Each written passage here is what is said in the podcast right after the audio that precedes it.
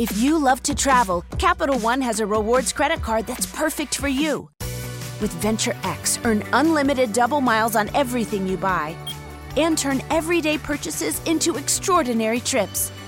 Plus, receive premium travel benefits like access to over 1,300 airport lounges where you just check in and chill out. Open up a world of possibilities with Capital One. What's in your wallet? Terms apply. Lounge access is subject to change. See CapitalOne.com for details. Amigos, quédense aquí con nosotros. David Benavides pudiera ser el próximo rival de Canelo Álvarez. Destruyó a su oponente. Al igual también que Janibek Alim Kanuli, que posiblemente sea el próximo rival de Jaime Munguía. Esas y muchas otras cosas aquí en el capítulo número 17 de Boxeo Analítico. Comenzamos.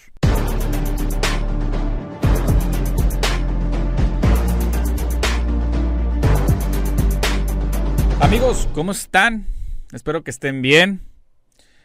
Aquí les habla su cuate, su brody, su pana Esteban Franco, juez analista de boxeo. Vamos a revisar las peleas de este fin de semana. Señores y señores, me imagino que si ustedes no viven abajo de una piedra y son fanáticos del boxeo, supieron lo que pasó el fin de semana con David Benavides y su pelea con David Lemieux en Phoenix, Arizona. Eh, fue en el Gila River Arena de Phoenix, Arizona. Bueno, en la parte de afuera, que es Glendale. David Benavides peleó ante su gente contra David Lemieux, un canadiense eh, de, de, fuerte pegada, por así decirlo, de mucho poder. Pero, digo, volvemos y se lo repetimos, lo que en estas últimas semanas varias veces ha pasado. Si no vieron nuestras predicciones, mi predicción, regresense al capítulo anterior. Se los dijimos tal cual. David Benavides iba a ser amplio favorito, iba a dominar la pelea de principio a fin, y así fue. Ojo, no se trata de que, de que uno se crea el, adivino en esto es meramente a veces cuestión de lógica. Y lo dijimos aquí, David Lemieux es un duro contendiente para cualquier peso medio. Pero no estaba peleando en peso medio, estaba peleando en 168 libras, en supermedio, contra un peleador que es muy, muy grande para los supermedios, que pudiera ser fácil un peso semicompleto, un peso crucero, de por el tamaño que tiene David Benavides. Así fue. Benavides liquidó en tres rounds a David Lemieux. Y ojo, pudo haberlo liquidado desde el primer round. Eh, si no vieron esa pelea, vayan y véanla, busquen la repetición en YouTube. Eh, no hubo oposición. Ojo, vamos a decir algo también. No sé, porque ahorita todo mundo, ay, sí, David Benavides, cuando aquí se los hemos estado diciendo, de, de que David Benavides, yo creo, y lo sigo sosteniendo, para mí es la, la más grande amenaza que tiene Canelo en las 168 libras.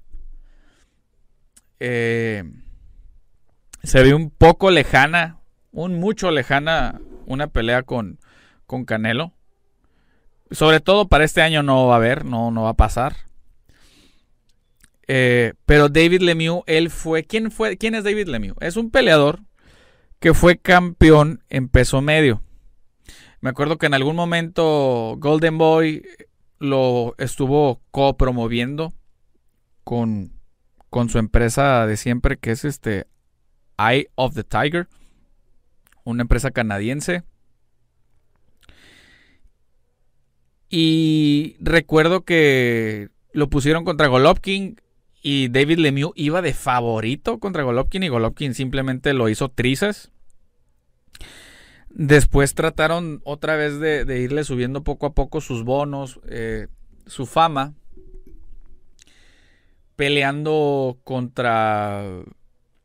Llegó a pelear contra Gabe Rosado. Llegó a pelear, si mal no recuerdo, contra Daniel Jacobs, no me acuerdo. Pero es un peleador chiquito para el peso supermedio. La verdad es bastante chico para el peso supermedio. Es un peso medio de todavía chiquito, ¿eh? Pero de, de, huesos anchos, quizás, de, pegada muy sólida.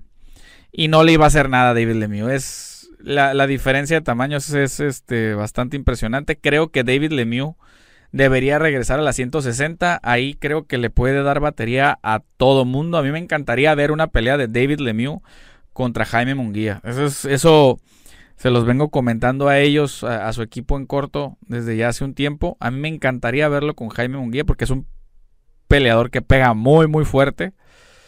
Eh, pero también es un peleador al que sí se le puede ganar. Si se, si se hace una buena estrategia, se le puede ganar y se lo puede noquear. Como les digo, creo que no, no, no había nada que hacer ante David Benavides. Aprovechó la oportunidad que le dieron de, llevarse una buena bolsa. Y bueno, yo creo, digo, siempre que pasan este tipo de derrotas, la gente suele ser muy fatalista, ¿no? De que ya debería de retirarse y que ya esto. Fue una derrota, fue una derrota contundente y dolorosa, sí lo fue. Pero no debería de retirarse. Debería de regresar a peso medio. Que ahorita hay un montón de, de buen nivel en peso medio, que de hecho ahorita vamos a hablar de un peso medio que empezó a hacer ruido. Pero bueno, ¿qué sigue para David Benavides? Ellos mencionaron y su promotor, nuestro buen amigo Samson Lukowitz, que le mandamos un saludo, eh, en la conferencia de prensa él dijo, por favor ya no nos pregunten de Canelo, esa pelea no va a suceder, ellos no quieren pelear, yara, yara, yara, yara entre sí no, ¿verdad? Pero las opciones ahorita para David Benavides es pelear con Caleb Plant, es pelear con Charlo. Son dos peleadores con los cuales él ha tenido problemas. Caleb Plant en algún momento estuvieron a punto de irse a los golpes ahí en, un gimnasio. Con Jermel Charlo en la pelea de Errol Spence en el estadio de los Cowboys de Dallas estuvieron también a punto de pelear, de agarrarse trancazos ahí en el público. Y pudieran ser peleas que le hagan sentido. Ojo. Esas son las que, las que para ellos hacen sentido y las que lo ven más cercano. Ah, muy, muy comúnmente lo que realmente te toca, lo que, lo que por méritos te toca, en muy pocas ocasiones te lo dan en el momento que debe de ser. Esa es la realidad del boxeo, eh, ojo. No le estoy echando la culpa a nadie en específico, pero así pasa. David Benavides, eh, este es su tercer campeonato mundial en, en, peso supermedio, nada más que este es interino, este no es absoluto. Ellos lo están manejando como, ah, tres veces campeón. Ojo, David Benavides eh, debería de pelear contra Canelo. La próxima. ¿Por qué? Porque es el campeón absoluto. Eso es lo que debería de pasar, porque esta pelea y la anterior era eliminatoria para el campeonato supermedio del, del Consejo Mundial de Boxeo. Y no se la han dado, no se la han dado. Y no se la van a dar. Es muy probable que no se la vayan a dar. Ojo, los organismos deberían de ponerse fuertes y riacios con Canelo para que haga sus defensas obligatorias. Digo, al final del día eh, va a terminar haciendo lo que él quiera, pagando step aside por aquí, por allá. Eh, hasta ahí. Sin embargo, eh, ya es el tiempo para que enfrente a David Benavides como les digo, para mí es el peleador que más lata le puede dar a Canelo en 168. Y bueno, si Vivol llega a bajar a la 168, también le puede volver a dar problemas a Canelo. Quizás no tantos como en 175, pero puede dar problemas por el estilo del peleador. Que se vaya a dar esa pelea, lo dudo, ¿eh? Lo dudo. Y en, el próximo bloque les hablamos sobre, sobre lo que viene para Canelo. Si no lo han visto, vayan y véanlo. Pero bueno, vámonos a la siguiente nota. Continuamos. Y bueno, señores, eh, por otro lado, a, unos kilómetros de allá de Phoenix, en la ciudad de las luces, en Las Vegas, Nevada, en la ciudad que nunca duerme. Yanibek Alimkanuli es un kazajo, el que se hace llamar el Kazakh Style, el estilo kazajo.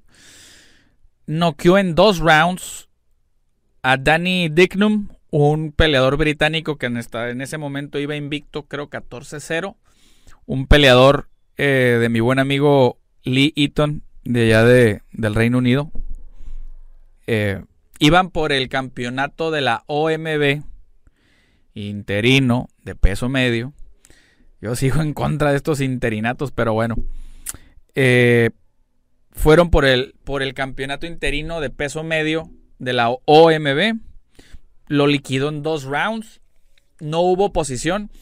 Y me acuerdo con la persona que yo estaba viendo la pelea, le dije, ese peleador se ve que va a terminar, que va a terminar noqueado. O sea, iba, yo siento que no iba concentrado, que iba con miedo.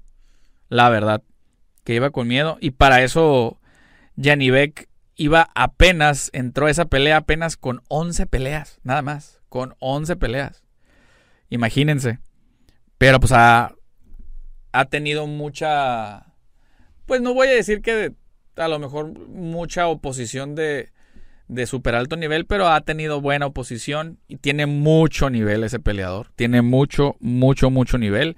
Tiene 29 años y ha estado retando y retando y retando a Jaime Munguía. Ese peleador, en teoría, era uno de, las de los posibles rivales de Jaime Munguía. Y pues no, eh, de hecho, eh, Jaime Munguía este, tiene. Ya, ya, anunció su pelea, que es para. Si mal no recuerdo, para el 11 de junio. Ahorita les vamos a, platicar un poquito más acerca de eso. Ahora, ¿qué, sí, qué sigue para Alim Kanuli? En teoría, debería de pelear con el campeón absoluto, que es Dimitrus Andrade.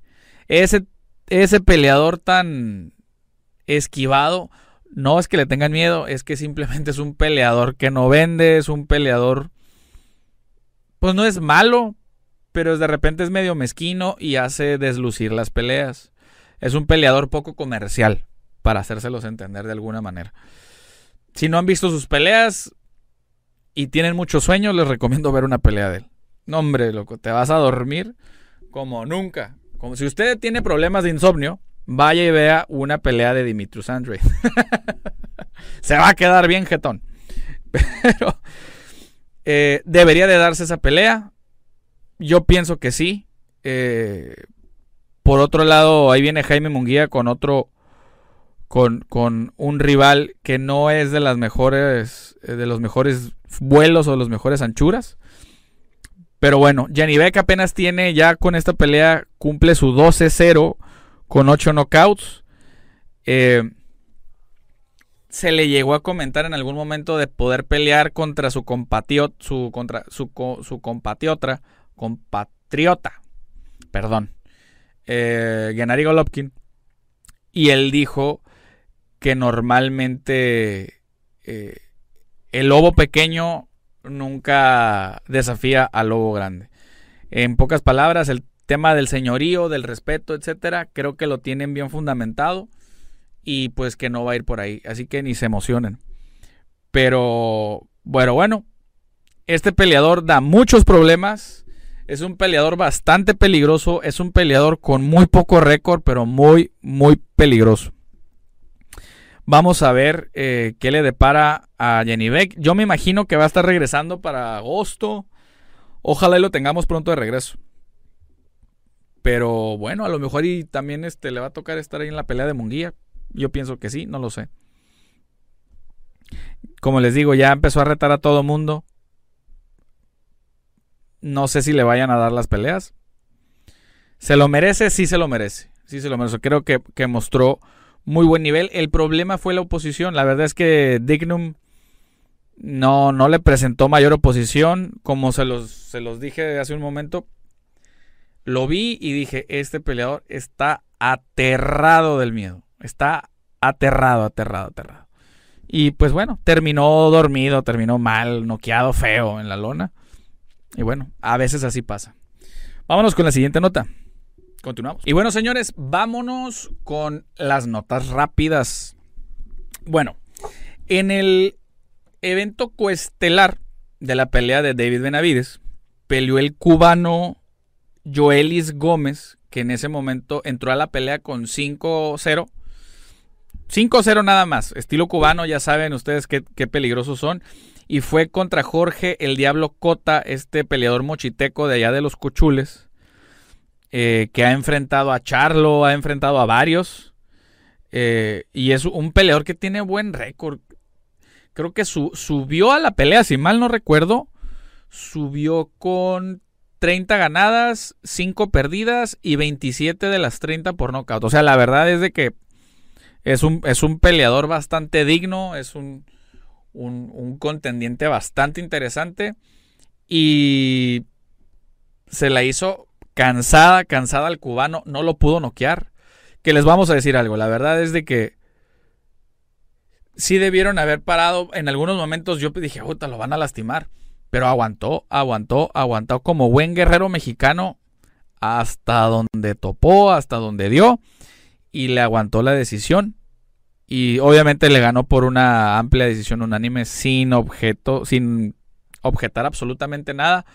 Pero también hay que darle ese reconocimiento de aguantarle eh, al Jorge Diablo Cota, que uno puede decir, a ver, Perdiste contra un peleador de cinco peleas. Sí, pero es un peleador cubano con un bagaje amateur durísimo, durísimo, durísimo. Entonces, eh, pues, eso fue en el co-main event de Benavides contra Lemieux. Ahora, en Londres, en Londres, Inglaterra, en el O2 Arena, por DAZN, le mandamos un saludo a nuestros amigos de DAZN, eh, se dio una, una decisión ahí apretadita, pero estuvo buena la verdad la pelea entre Joshua Watsi contra Craig Richards y le ganó en un promedio de 15 115-113 eh, a Richards. La pelea fue en el O2 Arena, esa famosa arena de la ciudad de Londres. Y fue buena, la verdad es que fue, fue buena la pelea, fue dura. Eh, no fue lo, a lo mejor muy, muy lucida. Creo más bien que fue una pelea difícil para los dos. Esa creo que es de la mejor lectura. Fue una pelea difícil para los dos. Complicada, no tanto sangrienta. Pero estuvo bueno. Vamos a ver qué es lo que viene para Joshua Buatsi. Pero bueno, vámonos ahora con las notas de la UFC. Para los que no vieron, eh, UFC Fight Night, que otra vez fue en la ciudad de Las Vegas, en el Apex de esta compañía.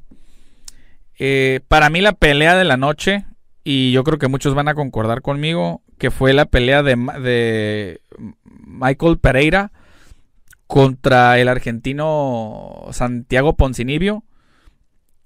Y que se llevó una decisión dividida. Hay mucha gente que vio ganar a Santiago, mucha gente que vio eh, ganar a, Pereira.